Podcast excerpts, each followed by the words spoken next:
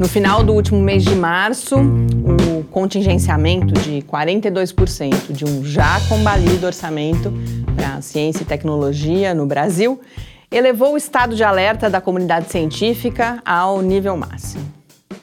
Dias depois, já em abril, Jair Bolsonaro afirmou que as universidades públicas brasileiras não fazem pesquisa, o que foi rapidamente desmentido em diferentes espaços. Mas para o fim do mês, o ataque foi direcionado às ciências humanas e, particularmente, aos cursos de filosofia e de sociologia. E no último dia desse abril de 2019 veio a cereja do bolo. A manchete de capa do Estadão anunciando que universidades que promoverem balbúrdia vão ter as suas verbas cortadas o que já estaria acontecendo com três universidades federais: a UNB, a UFBA e a Universidade Federal Fluminense. Nessa edição de Mídia Ciência, eu, Mariana Petsu, comento o que essas notícias têm em comum e o que elas nos contam sobre o governo de Jair Bolsonaro. Mídia Ciência. Resumo semanal comentado das principais notícias sobre ciência e tecnologia do Brasil e do mundo.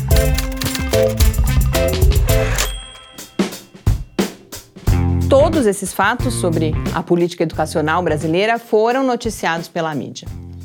Mas a fragmentação da cobertura midiática pode fazer com que não seja simples compreender as relações entre as diferentes notícias e, mais do que isso, como elas iluminam uma das principais características do governo de Bolsonaro, que é a deslegitimação do conhecimento especializado. Vários veículos jornalísticos se esforçaram para trazer o contraponto, mas eu quase não vi análises mais abrangentes do cenário sobre o qual se desenrolam os diferentes capítulos desse verdadeiro show de horrores. Especificamente depois do ataque direcionado às áreas de filosofia e sociologia, foram várias as notas de repúdio às declarações do presidente e do seu ministro da Educação. Quase todas essas notas falam na ignorância do governo de Jair Bolsonaro, no sentido de desconhecimento da produção e da importância das ciências humanas e, particularmente, da filosofia e da sociologia. Eu discordo que a questão seja de desconhecimento. De fato, muito provavelmente, o presidente desconhece aspectos que são elencados, por exemplo, na primeira parte da nota da SBPC, a Sociedade Brasileira para o Progresso da Ciência. Aspectos como o caráter científico das metodologias que são empregadas pelas ciências humanas e sociais e a sua importância para as políticas públicas. Mas ele e as pessoas junto dele conhecem bem o papel da filosofia, da sociologia e das demais ciências humanas e sociais na reflexão sobre a sociedade e na formação de cidadãos bem informados e capazes de um envolvimento político fundado no raciocínio crítico. E é exatamente por saber disso que eles buscam enfraquecê-las. Um dos comentários internacionais sobre a tragédia brasileira veio de Jason Stanley, que é professor de filosofia na Universidade de Yale e autor do livro Como Funciona o Fascismo, a Política do Nós e Eles.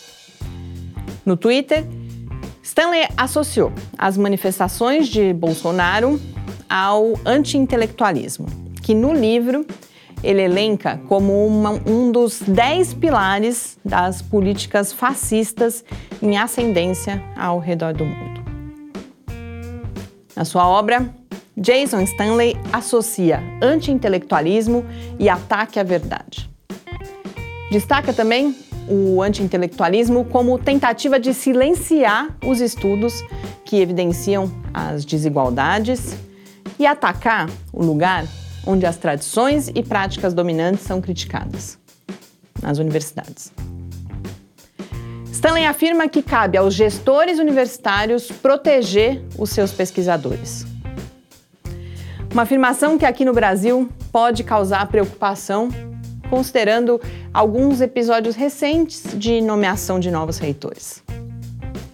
Mas Jason Stanley também evidencia um outro aspecto, que é imprescindível identificar as políticas fascistas para poder resistir aos seus efeitos mais danosos e retornar aos ideais democráticos.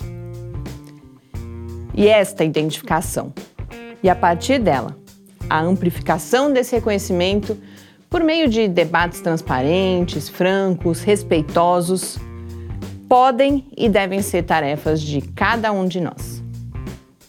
Boas leituras e até a semana que vem.